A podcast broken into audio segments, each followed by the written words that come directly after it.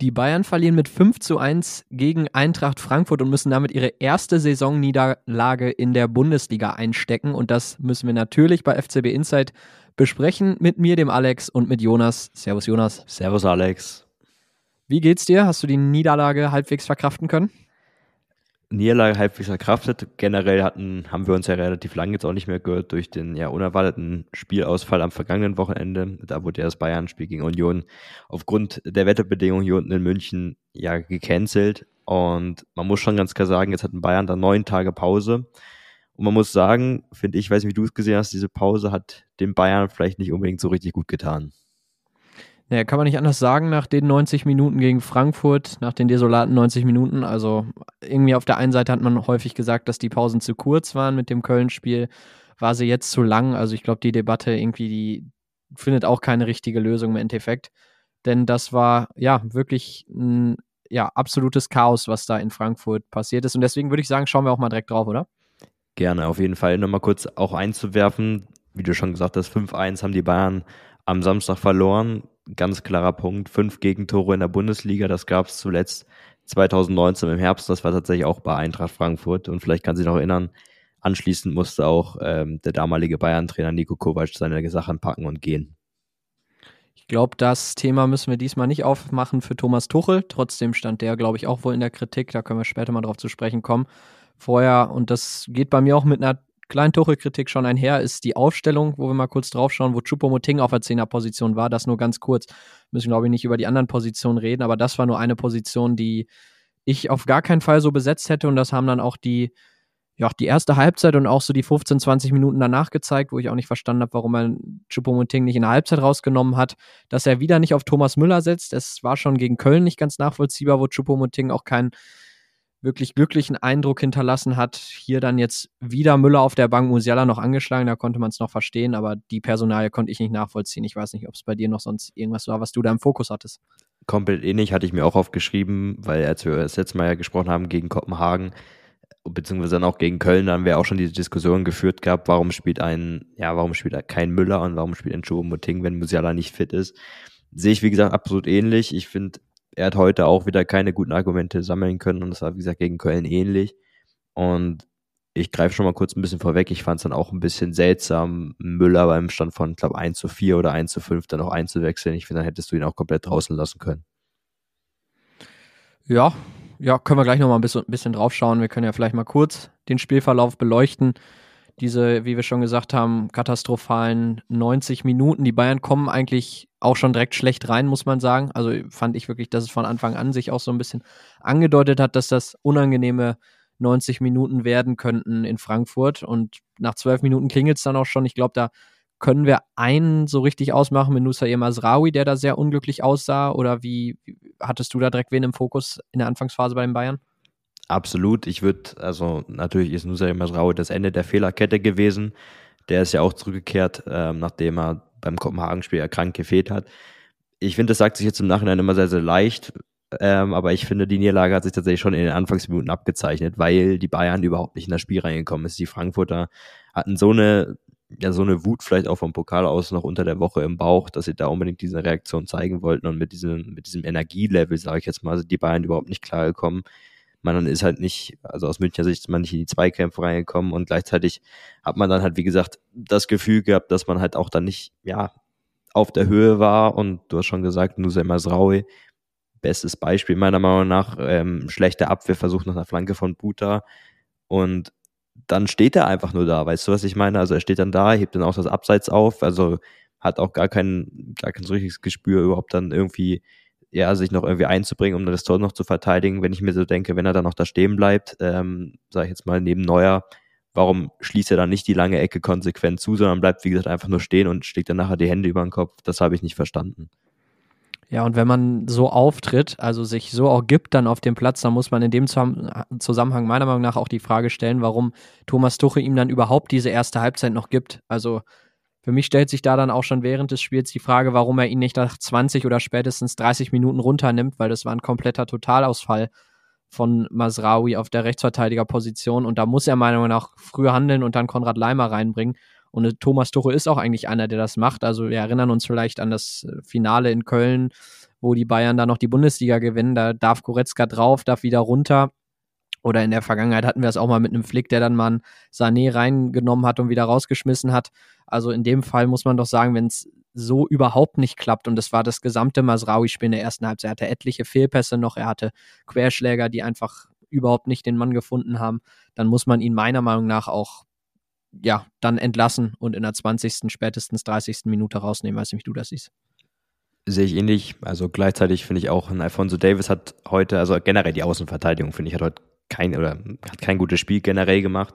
Man hat es, wie gesagt, gesehen, dass dann auch ein Davis einfach sehr, sehr oft von, äh, beim, im, beim 1 zu 1 gegen Buter dann das Nachsehen hatte. Und ja, die Frankfurter sind halt immer über die Außenbahn gefährlich geworden. Und was man ganz klar noch sagen muss, dann klingelt sie relativ zügig dann auch 2 zu 0. Und alle Tore, also ausgenommen bis auf das fünfte, wir können schon mal so ein bisschen vorweggreifen, ähm, resultieren alles aus individuellen Fehlern. Das hat auch ein Thomas Tuchel nachher angesprochen, das hat auch ein Thomas Müller nachher angesprochen. Das kann halt so nicht sein. Und ich finde, die waren mental und körperlich, wie gesagt, nicht auf der Höhe, als ob sie, wie gesagt, irgendwie ja gestern schon ein Spiel über 90 Minuten gemacht haben und ja, Thomas, ähm, Thomas Tuchel hat ja schon irgendwie unter der, oder hat ja vor dem Spiel schon gewarnt, man muss das Energielevel hochhalten, man muss sozusagen die, ja, diese Gewinnergier, sage ich jetzt mal, irgendwie hochhalten. Und das hat er ja absolut dann, oder das hat, haben die Bayern ja absolut nicht auf den Rasen bekommen.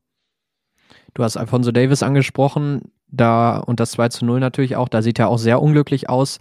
Und die Szenen haben wir eigentlich ja auch über das gesamte Spiel gesehen bei den Gegentoren. Upamecano war es dann zum Beispiel auch beim 3 zu 0, wo er auch im 1 gegen 1 Verhalten äh, in der Defensive total katastrophal aussieht. Also eigentlich sind es beide Ebimbe-Tore.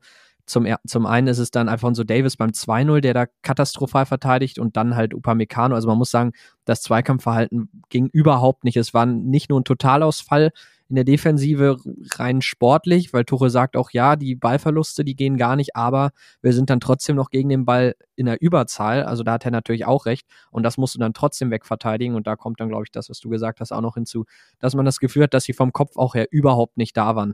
Und das kann man sich natürlich gar nicht erklären, ähm, weil es eigentlich ja jetzt mit dieser zehntägigen Pause von Fitnessstand her eigentlich ganz solide sein sollte und der Kader auch ja grundsätzlich sehr gut aussah, wenn man auch nochmal auf die Bank schaut wo man hätte viel bringen können, wenn es ein enges Spiel gewesen wäre. Also das auch wirklich schwer nachvollziehbar. Ansgar Knauf macht dann noch in der 60.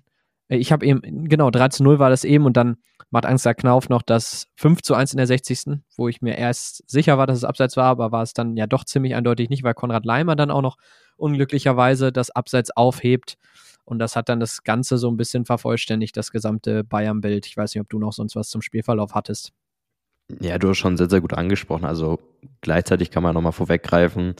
Ähm, beim 3-0 leistet sich Kimmich auch nochmal einen individuellen Patzer. Da spielt er einfach dem, dem Larson einfach einen Ball wirklich in die Füße, der nachher auch das 3-0 dann das zwischenzeitlich auf jeden Fall auch schießt. Und ich weiß nicht, wie dir es gegangen ist, als dann die Bayern so relativ aus dem Nichts, sie hatten ja nicht so viele Chancen, man muss ganz klar sagen. Ähm, dann gab es noch die, die erste richtig gute Chance, war in der 25. mit durch Harry Kane, der den Ball ja am rechten Pfosten vorbeilegt. In guten Tagen macht er den vielleicht, aber das ist auch aktuell dann vielleicht so ein, so ein Thema für sich, dass er dann in der Situation noch nicht reingeht. Und dann gibt's halt, wie gesagt, diese sehenswerten, diesen sehenswerten Anschlusstreffer von Josua Kimmich, äh, kurz vor der Pause. Und da hatte ich so ein bisschen das Gefühl, hm, vielleicht geht jetzt was. Da hat der Tuchel dann auch reagiert, hat einen Leimer und einen Guerrero für die, ja, überforderten Davis und Masraui gebracht. Und ich weiß nicht, du hast schon angesprochen, so richtig besser ist es dann nicht geworden mit Guerrero und Leimer auf den Außenverteidigerpositionen. Gleichzeitig hat sich natürlich auch dieser Matchplan, den sich wahrscheinlich die Bayern, den sich Thomas Tuchel zurechtgelegt hatten in der Halbzeit, der ist sehr, sehr schnell über den Haufen geworfen worden, weil dann einfach in der 50. Minute dann schon als 4-1 fällt. Auch wieder ein individueller Patzer ähm, durch Upamecano, der den Ball im Aufbauspiel verliert und dann klingelt es halt, wie gesagt. Und ja, dann war es auch nur noch, und das hört sich komisch äh, an aus Sicht der Bayern, eine Frage der Höhe äh, wie das Spiel ausgeht. Und dann stand es halt nach 60 Minuten 5-1, genau. Ja, zur Halbzeit reagiert er meiner Meinung nach aber nur mit diesen Außenverteidigerwechseln, weil ich kann gar nicht verstehen, warum Chupomoting auf dem Platz bleibt. Ich kann auch gar nicht verstehen, warum Goretzka nicht in die IV geht und Upamecano, warum man dieses Missverständnis dann auch nicht beendet. Also das waren alles so, so Sachen, wo ich auch so ein bisschen auf die letzten Wochen schauen muss und sagen muss, diesen, dieses Feingefühl dafür, passend zu wechseln, zum richtigen Zeitpunkt zu wechseln, Schrägstrich überhaupt zu wechseln, das, was er in Köln ja zum Beispiel gar nicht gemacht hat, das hat er nochmal heute bewiesen, Thomas Tuchel, dass er das einfach noch gar nicht hat, weil Choupo-Moting hat einfach überhaupt keine Argumente gesammelt, auf dem Platz zu bleiben und dass der drauf bleibt und Müller noch auf der Bank sitzen bleibt, weiß ich nicht, ob das so viel Sinn ergibt bei einem 3-1, wo man gerade so ein bisschen rankommt. Da tut ein Müller in einem Spiel eigentlich ganz gut. Chupo lässt dann auch noch eine Großchance liegen zum Beispiel. Also das konnte ich nicht nachvollziehen. Genau dann auch so ein Kingsley Coman, auch eine sehr unglückliche erste Halbzeit. Da hätte man meiner Meinung nach auch direkt mit einem Mattistell reagieren können oder mit einem Serge Gnabry alternativ. Also ich fand auch das gesamte Wechselverhalten, ja, total unglücklich von Thomas Tuchel gewählt, muss ich ehrlich sagen. Sehe ich ähnlich. Vor allen Dingen natürlich, ähm, kommen wir gleich nochmal drauf zu, vor allen Dingen, man hätte die ganze Mannschaft einfach austauschen müssen. Also, weil ja. alle, ich habe wirklich keinen, also es war wirklich ein, was soll ich sagen, ein, ein kollektives, eine kollektives, kollektive Arbeitsverweigerung, würde ich jetzt einfach mal betiteln. Also selten so eine, ja, muss schon sagen, peinliche Leistung einfach gesehen und das kann ich halt ein wenig nachvollziehen, wenn du halt ja eine ganze Woche hattest, um Trainingsinhalte zu studieren und den Gegner dich darauf vorzubereiten, gleichzeitig auch das Saarbrückenspiel zu sehen ähm, als Vorbereitung, wo natürlich dann auch, ist natürlich ein anderer Gegner dann, aber du weißt, glaube ich, was ich meine, dass man sich wirklich die Zeit einfach nimmt, um sich auf die Gegner einzustellen. Das habe ich nicht so richtig verstanden. Und ja, das Wechselverhalten, Schubo mit Ding hast du angesprochen, auch ein Jamal Musiala, natürlich hätte es Müller reinbringen können, aber auch ein Jamal Musiala, das hat ja auch ein Thomas Tuchel im Vorfeld angekündigt gehabt. Er ist noch keiner für die 90 Minuten, aber er hat ja sogar ist nicht ausgeschlossen auf der Spieltags-PK am Freitag, dass er möglicherweise sogar in der Startelf steht und dann hätte ich mir vor allen Dingen dann halt beim 3-1 dann ein Musiala gewünscht, aber er hätte dann, wie gesagt, nur auf den Außenverteidigerposition reagiert und dann hat er noch ein bisschen gewechselt, kam noch ein Müller, kam noch ein Gnabry.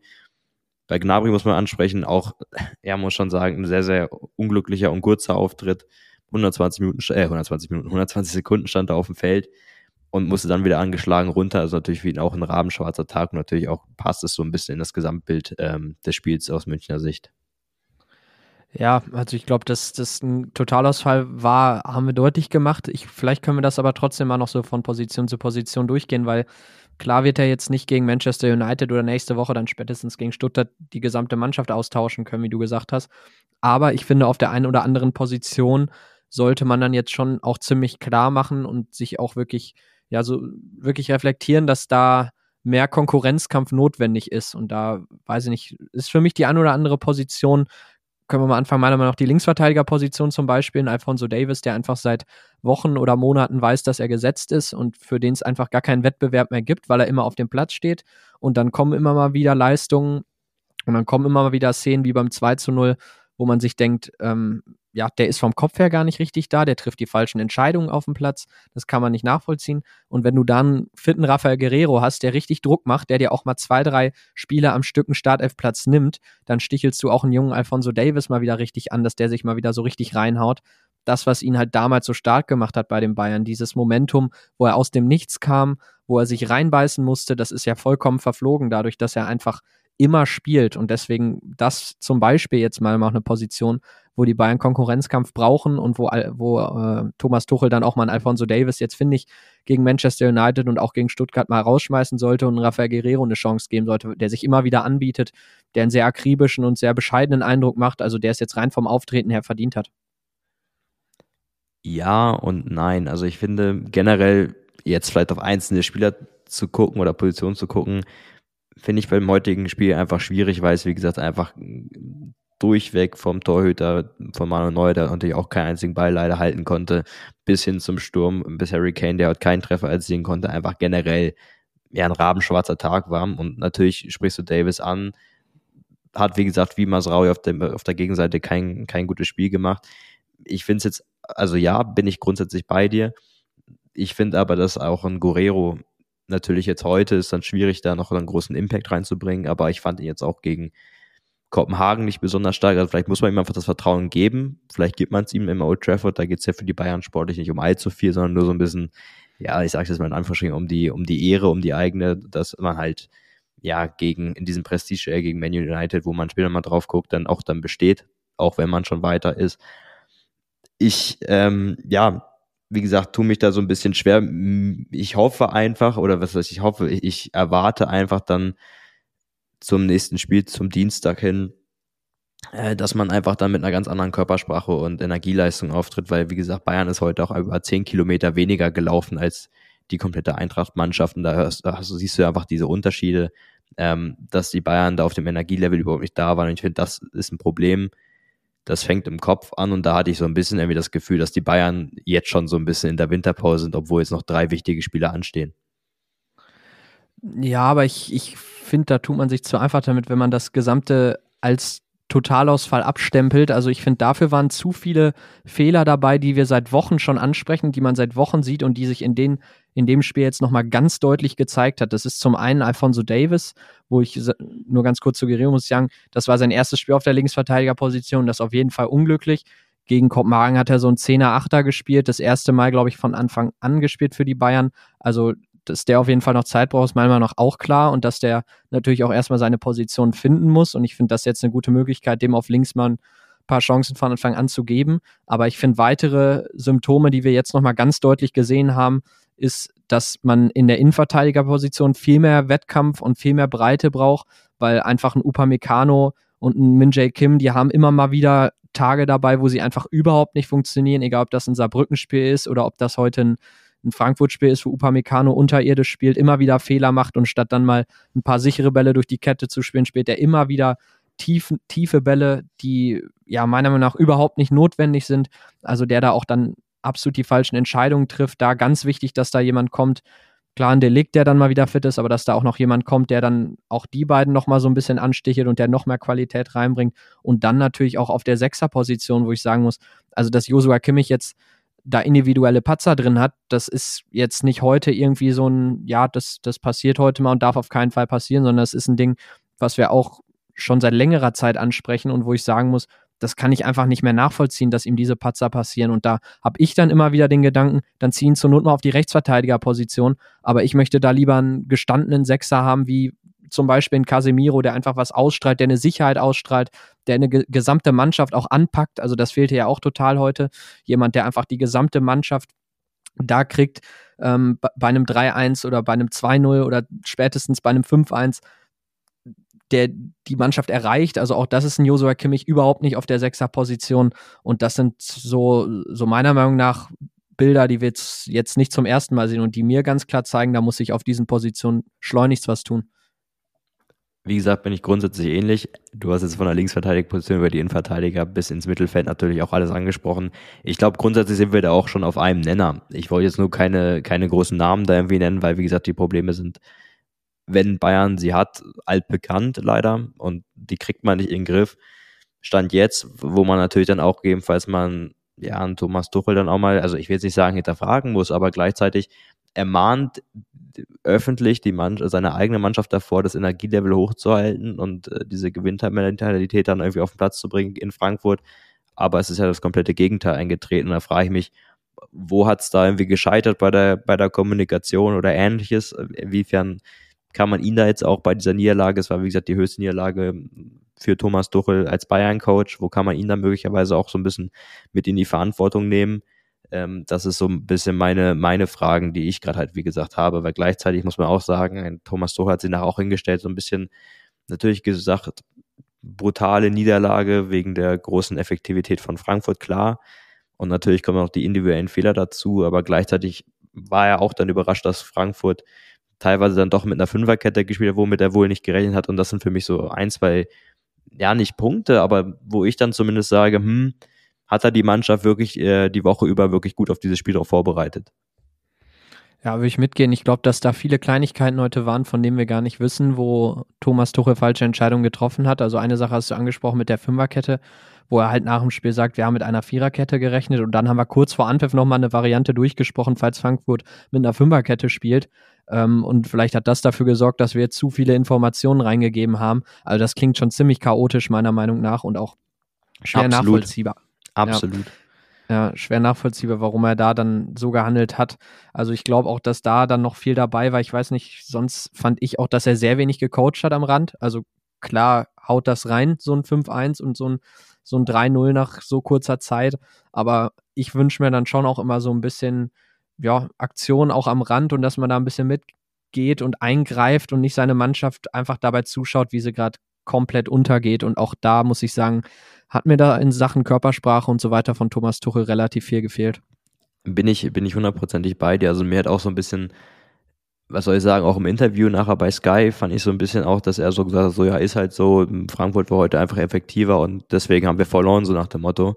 Aber für mich war es halt viel, viel mehr halt und das ist halt vor allen Dingen, wenn jetzt Bayern beispielsweise am Mittwoch noch gespielt hätte und dann jetzt heute in Frankfurt rangemusst hätte, dann hätte ich es also auch nicht nachvollziehen können, weil die Leistung war heute inakzeptabel, aber einfach mit dem Hintergrund, dass du wirklich eine ganze Woche, hat er selber gesagt, was ungewohnt ist, eine ganze Woche an der Seener Straße verbringen kannst, um dich darauf vorzubereiten, um neue Trainingsinhalte zu studieren. Ich finde, da hast du ja überhaupt nichts gesehen. Also es war ja ja selten, wie gesagt, so eine Nichtleistung auch gesehen unter den vorherigen Bayern-Coaches. Deswegen, ja, war es heute einfach ja, was ich, was ich schon öfters angesprochen habe, mit Totalausfall.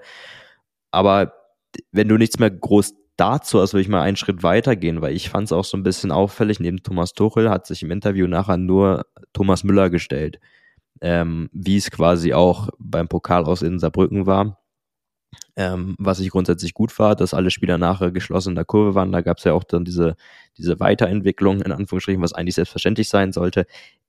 Ich erwarte nur in so welchen Situationen, vor allen Dingen in solchen Spielen, ich weiß nicht, wie dir es geht, dass sich dann vor allen Dingen andere Führungsspieler dann auch dahin stellen. Von mir ist auch mal ein Harry Kane, der sich sonst immer nur ins Interview begibt, wenn er irgendwie zwei Tore gemacht hat, so ein bisschen überspitzt gesagt. Aber ich erwarte nicht nur vom Harry Kane, sondern auch von einem Manuel Neuer oder einem Josua Kimmich, die beide ja die Führungsspieler oder die auch die Gesichter des FC Bayern seit Jahren sind, auch Manuel Neuer als Kapitän, dass die sich da mal irgendwie ins Interview stehen und einfach sich dann auch mal, ja, den Fragen einfach mal stellen. Und das ist, finde ich, so ein bisschen aktuell so ein Bild, dass Müller immer der einzige Feuerlöscher da ist, quasi neben Thomas Tuchel, aber sonst will keiner zu so welchen, ja, Aussetzern ähm, Stellung beziehen. Das finde ich so ein bisschen irritierend, beziehungsweise das erwarte ich eigentlich von diesen Spielern gehe ich mit und ich würde es aber auch noch mal auf eine andere Weise weiterspinnen und zwar, dass mir genau das aber auch auf dem Platz fehlt und zwar einfach eine Person, die eine breite Brust hat und auch sich ja also bewusst ist, wenn die Mannschaft Fehler macht, aber auch probiert ja dagegen zu agieren. Also einfach ein Leader fehlt mir auf dem Platz. Das muss ich ganz ehrlich sagen. Wenn ich mir die Startelf heute angucke, dann ist da keiner davon dabei, beziehungsweise es ist keiner dabei, der es heute ausgestrahlt hat. Manuel Neuer kann das von ganz hinten halt nicht die ganze Zeit. Harry Kane ist dafür noch nicht so weit bei den Bayern etabliert. Kimmich und Goretzka machen es auf der 6 nicht. Und deswegen, ich habe nur gerade mal einen Namen gesagt mit Casemiro, aber einfach einer, der immer überall ist auf dem Platz der eine Mannschaft einfach packt und immer genau da erreicht in wichtigen Phasen, wo es zum Beispiel, wenn man jetzt mal weiter zurückschaut, in der Vergangenheit ein Bastian Schweinsteiger zum Beispiel bei den Bayern gemacht hat. Also das ist für mich halt auch ein Riesenproblem und deswegen kann man dann nochmal weiterspinnen und sagen, für Christoph Freund wird das einfach ein ganz harter Winter, weil man hat gesehen, sie brauchen ganz dringend einen Innenverteidiger, sie brauchen manchmal auch ganz dringend einen Sechser und eigentlich auch noch einen Rechtsverteidiger und das wird dann für ihn vor allem richtig hart, da zum einen die richtigen Spieler zu finden und zum anderen auch die richtigen Charaktere, weil meiner Meinung nach war dieser Auftritt auch heute wieder sehr charakterlos. Was heißt wieder? Also ich habe da nur so ein paar Momente auch in dieser Saison mal im Kopf, wie Saarbrücken zum Beispiel, wie eine erste Halbzeit in Galatasaray, das war auch relativ, ja, ich würde sagen, charakterlos und auch da fehlte mir dann Charakter auf dem Platz, der, der die Mannschaft erreicht hat, wo das geführt ist, der hat diese Mannschaft immer im Griff, egal ob man gerade hinten liegt, egal ob es 0-0 steht, 1-1 steht, das fehlt dem Bayern Meinung nach auf dem Platz total. Also deswegen, ich würde da mitgehen, dass es abseits dem Platz, abseits des Platzes auf jeden Fall so ist, aber das spiegelt sich auch so ein bisschen auf dem Platz wieder, finde ich. Definitiv noch eine Sache zu Kimmich, bevor ich nochmal einen, einen, noch einen Schritt weitergehe. Ich finde es auch vor allen Dingen, man hat so den letzten, natürlich ist Kimmich aktuell nicht an dem Leistungsniveau, was er vielleicht so 2020, 2021 hatte. Ähm, aber er selber hat ja die ja die Ansprüche in der Nationalmannschaft bei Bayern München Verantwortung zu übernehmen. Man hat ihn ja auch in den letzten Jahren immer sozusagen so ein bisschen als Future Captain irgendwie eher gehandelt, wenn mal Neuer irgendwann äh, die Karriere beendet, beziehungsweise auch ein Thomas Müller, dass er dann die Binde tragen wird. Ich finde, das sind aktuell so Entwicklungen auch, ich weiß nicht, wie dieses geht, wenn er dann halt sich noch nicht mal irgendwie dahin stellt, dann auch wenn er aktuell selber eine schlechte Phase hat, um dann halt irgendwie Stellung zu beziehen und irgendwie da, da mal so eine Meinung zu, zu sagen, finde ich, wirft es halt keinen ja kein gutes Bild auf ihn äh, und beziehungsweise halt dann hinterfragt man, was du auch schon, was man auf dem Platz ja auch sieht, so ein bisschen an diese Führungsqualität einfach innerhalb der Mannschaft, der sich möglicherweise dann einfach trotzdem noch der 1 zu 5 Niederlage dahinstellt und einfach, ja, dem Team den, äh, den Rücken stärkt, beziehungsweise halt dann einfach, ja, wie es Müller gemacht hat, einfach auf das Team halt nichts kommen lässt. Und das hat mir halt so ein bisschen halt gefehlt. Und ich gehe mal nochmal einen Schritt, nicht einen Schritt weiter, aber wir haben ja öfters ja auch schon zusammengesessen. Äh, du sprichst es an, Galatasaray auswärts. Und generell haben immer die Ergebnisse gestimmt. Heute jetzt nicht, beziehungsweise an dem Samstag jetzt nicht.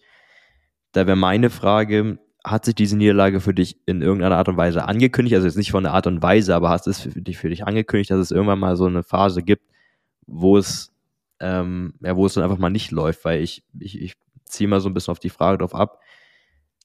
Die Bayern haben jetzt insbesondere zu Saisonbeginn und den letzten Wochen und Monaten einfach durch ihre starke Offensivpower einfach ja, überzeugen können. Harry Kane mit 18 Saisontoren, Leo Sané, der in einer sehr, sehr guten Form ist. Aber ich finde, wenn du, über, wenn du es überlegst, Bayern hat in den letzten, ja, in den letzten drei Spielen nur zwei Treffer erzielt. Gegen Kopenhagen haben sie den Abwehrriegel nicht knacken können.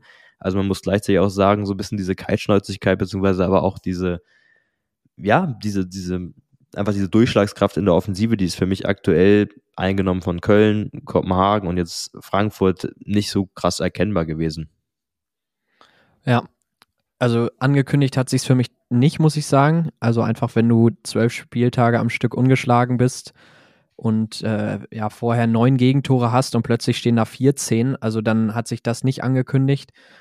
Trotzdem würde ich dir hundertprozentig zustimmen, dass es in der Offensive auf jeden Fall fehlt aktuell. Und das haben wir letzte, letzte Mal auch schon nach dem Kopenhagen-Spiel gesagt, dass ein Jamal Musiala einfach fehlt. Und der fehlte halt in der Vergangenheit jetzt zuletzt und der ist jetzt wieder zurück. Der wird den Bayern auch sehr gut tun. Aber wir haben es ja auch so ein bisschen so gesagt, dass die Bayern möglicherweise etwas zu abhängig von dem 20-Jährigen sind. Und deswegen das so eine Personalie, wo man sagen muss, ja, ist schon heftig, wenn der, wenn der so wichtig ist für die Bayern. Auf der anderen Seite muss ich auch sagen, ich weiß nicht, wie vielen Thomas Müller auch aus diesen Spielen vielleicht rausgeholt hätte von Anfang an. Also Köln, Frankfurt, Kopenhagen hatte einen sehr unglücklichen Auftritt, da hat er nicht so richtig Fuß fassen können. Aber in der Offensive muss man sagen, wo ich dir zustimme, ist es zu wenig. Ich finde trotzdem, das hat sich jetzt gar nicht angekündigt. Also ich habe da wirklich nicht mit gerechnet, auch nach dieser längeren Regeneration jetzt auch. Dadurch, dass dann da jetzt auch eigentlich nur noch Matthijs Delikt und Buna Saar fehlen im Bayern-Kader. Klar, die Innenverteidigerposition ist immer noch sehr eng besetzt, aber da hätte ich jetzt wirklich, ist klar, dass man mehr erwartet hätte, aber dass ich das so angekündigt hätte, das hätte ich jetzt echt nicht gedacht. Und äh, ja, ich weiß nicht, vielleicht kannst du mal deine eigene Frage noch beantworten, würde mich auch noch interessieren. Ja, ich habe auch noch nicht so eine ja hundertprozentige Antwort darauf. Also so ein bisschen, wie gesagt, Bayern hat ja immer mal auch in der Saison mit defensiven Problemen zu kämpfen gehabt gleichzeitig. Äh, hat man dann aber in der Offensive dann halt überzeugen können. Und da hat man auch, wie gesagt, zum Beispiel gegen Heidenheim, dann, wo es dann zwischenzeitlich 2-2 stand, nochmal zwei Tore nachlegen können. Oder dann auch, ja, einfach in der zweiten Halbzeit, wo es dann in der ersten Halbzeit gegen Darmstadt nicht gut liegt, dann einfach acht Tore nachlegen können oder einfach dann noch 8, 8 zu 0 gewinnen können. Diese, diese Spielfreude, die, die fehlt den Bayern, finde ich, aktuell vorne, beziehungsweise diese Kreativität. Und ich glaube auch, das hast du sehr, sehr gut beantwortet, ist da auch ein ganz entscheidender Faktor Jamal Musiala. Und äh, ja, jetzt drehen wir uns vielleicht ein bisschen im Kreis, aber wie ich es auch vorhin meinte, wenn es halt vorne nicht richtig läuft, warum bringst du da nicht in Jamal Musiala heute dann in der zweiten Halbzeit irgendwie auch nach 45 Minuten, um halt einfach dem Offensivspiel ein bisschen mehr was zu geben? Weil, wie gesagt, ein Choupo-Moting, der hing heute in der Luft und hat dann auch noch eine ja, sehr, sehr große Chance ja auch noch vergeben gehabt. Also auch, wie gesagt, für mich wieder keine großen Argumente für, für weitere Startelf-Einsätze sammeln können. Und ja, es bleibt auf jeden Fall spannend. Die Bayern haben jetzt noch drei Spiele vor der Brust, vor der, vor der Winterpause. Ähm, da kann man nur aus Münchner Sicht natürlich hoffen, dass sie aus ihrem vorzeitigen Winterschlaf wieder aufwachen und das am besten dann jetzt unter der Woche gegen Manchester United Mount Trafford wird auf jeden Fall ja ein sehr interessantes Spiel, auch wenn es für die Bayern sportlich ja nicht mehr so viel geht, möchte man wahrscheinlich dann aber da schon wieder irgendwie dann, ja, wie gesagt, ist ein Prestige, dann wieder dann sich international präsentieren. Aber ein ganz entscheidendes Spiel wird für mich dann vor allen Dingen jetzt schon auf nächste Woche geschaut, das ähm, Heimspiel gegen den VfB Stuttgart. Ja, also ich glaube auch Manchester United kommt vielleicht jetzt ganz gelegen, dass man dann jetzt nicht diesen Mega-Druck gleich am Dienstagabend hat, weil man da halt einfach durch ist. Man muss auch sagen, bei Menu ist richtig Druck auf dem Kessel. Also ich glaube auch Erik Ten Hag später am Dienstagabend von der Seitenlinie sozusagen um seine Zukunft. Also wenn die Bayern da gewinnen, kann ich mir gut vorstellen, dass der Niederländer dann arbeitslos ist, spätestens an dem Wochenende dann, da spielt dann Menu gegen Liverpool, also für die auch gerade sehr entscheidende Wochen. Menu kann noch theoretisch weiterkommen in der Champions League, dafür muss aber auch zwischen im Spiel zwischen Galatasaray und Kopenhagen einiges passieren. Haben jetzt zuletzt gegen Bournemouth auch noch zu Hause verloren im Old Trafford mit 3 zu 0 auch das so eine Niederlage, wenn wir gerade mal so über Niederlagen sprechen, die aus dem Nichts kamen. Ich glaube, das war auch so ein typisches Spiel, nachdem Menu mal so ein bisschen die Formkurve nach oben gezeigt hat, wo sie immer in der Premier League zuletzt äh, drei Spiele aus den letzten, äh, drei Siege aus den letzten drei Spielen so rum geholt haben. Aber ich glaube, für die Bayern könnte das ein ganz angenehmer Gegner insofern sein, als dass da nicht so viel Druck auf dem Kessel ist. Anders wird es dann in Stuttgart sein, wie du gesagt hast, am, am Sonntag. Ähm, von daher auch für die Bayern natürlich jetzt ja, eine angespannte Situation, kann man nicht anders sagen. Und ich glaube, egal wie jetzt die nächsten Wochen ausgehen, wird sie auch angespannt bleiben, dadurch, dass man einfach sehr, sehr viel Druck halt auch auf dem Transfermarkt was tun zu müssen. Wie gesagt, absolut haben wir auch schon drüber gesprochen, welche, welche Baustellen die Bayern dann auch personell halt, wie gesagt, haben. Ich glaube auch, dass es vor allen Dingen ja die nächste Woche entscheiden wird. Ähm, auch wenn es, wie gesagt, sportlich für die Bayern gegen Menu nicht mehr um so viel geht. Ähm, wird man schon da genau hingucken und gucken, was kann die Mannschaft, was leistet sie, was, ähm, was setzt sie auch dem Old Trafford mit Manchester United entgegen, weil ich glaube, das, das ist kein Geheimnis, dass Menu natürlich alle Hebel in Bewegung setzen wird, dann noch weiterzukommen und dann mit dem Old Trafford im Rücken, da kann es dann halt auch mal, wie gesagt, ganz, ganz, ganz schnell gehen, haben wir ja auch schon, wie gesagt, jetzt gegen Frankfurt ist ja eine ähnliche Atmosphäre ähm, im Deutsche Bank Park und gleichzeitig auch ähm, ja, in hier nicht in Kopenhagen, in Galatasaray, Istanbul, aber auch gegen Kopenhagen, dass man sich auch so ein bisschen von der Atmosphäre so ein bisschen einschüchtern lassen hat und dann halt, ja, dass man dann halt aufgrund der fehlenden Führungsspieler dann halt ähm, ja nicht irgendwie so sich selber ins eigene Spiel findet. Also es wird auf jeden Fall spannend. Was ist denn dein Tipp für Dienstag? Ich tippe 2 zu 0 für die Bayern. Ich glaube, dass Menu da dann nochmal untergeht. Was glaubst du? Ja, ich will mich jetzt nicht unbeliebt machen. Aber ich glaube, also, ja, schwer. Mach mal ruhig. Ja, irgendwie sagt mein Bauchgefühl mir, dass Menu das 2-1 gewinnt. Okay, das ist das erste Mal in diesem Podcast, dass einer gegen die Bayern tippt. Schauen wir mal, ob du am Ende recht hast. Ja, hoffentlich nicht. ja, wir hören uns dann auf jeden Fall noch. Äh, natürlich nach dem United-Spiel und blicken da dann auch mal drauf, ob die Bayern wieder mal eine Reaktion zeigen können. Zuletzt ja eine Reaktion nach dem Saarbrücken-Spiel zeigen können gegen Dortmund. Diesmal hat dann Frankfurt nach dem Saarbrücken-Spiel eine deutliche Reaktion gezeigt. Mal schauen, ob es dann jetzt im Theater der Träume am Dienstag klappt. Jonas, ich würde sagen, dann hören wir uns am Dienstag wieder. So sieht's aus, Und Alex. Perfekt. Und dann sage ich bis Dienstag. Ciao, ciao. Servus.